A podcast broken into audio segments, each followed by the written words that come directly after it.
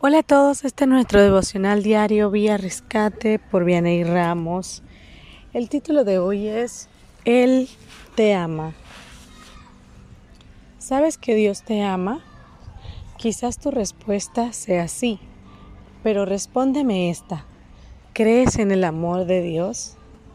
Hay una gran diferencia entre saber y creer muy inmensa, ya que muchos en la tierra saben que Dios les ama pero vivir creyendo en ese amor, muy pocos, ya que creer en ese amor nos hace valorar el sacrificio que Jesús hizo en la cruz.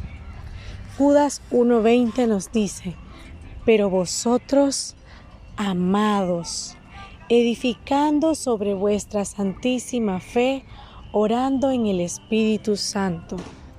Tú y yo no somos cualquier cosa, somos amados por Dios. Debes creer en esa verdad y no permitas que te hagan creer que tú no vales nada, porque Dios envió al mundo lo más preciado que tenía en el cielo, a su Hijo Jesucristo, para rescatarte de cualquier condición en la que te encuentres. Que el Espíritu Santo te revele el amor de Dios en este día. Si papá o mamá ya no están, Dios será tu Padre no te dejará solo nunca. En Judas 1.22 nos dice, a algunos que dudan, convencedlos. Convéncete de ese amor, abraza su amor, que toda tu alma, mente y espíritu se impregne de su naturaleza, amar. Recuerda que Dios no te da amor, Él es amor. Cada vacío de tu corazón será llenado por su amor, en la medida que creas en Él. Levanta la mirada al cielo y sigue adelante porque grandes cosas te esperan.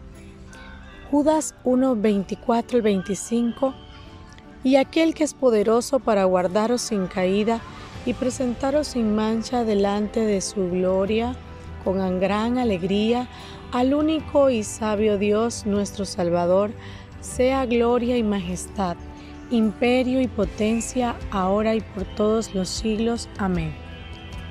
Fuisteis creados con la naturaleza divina de Dios, Él te guardará, naciste para que su gloria se manifieste a través de ti.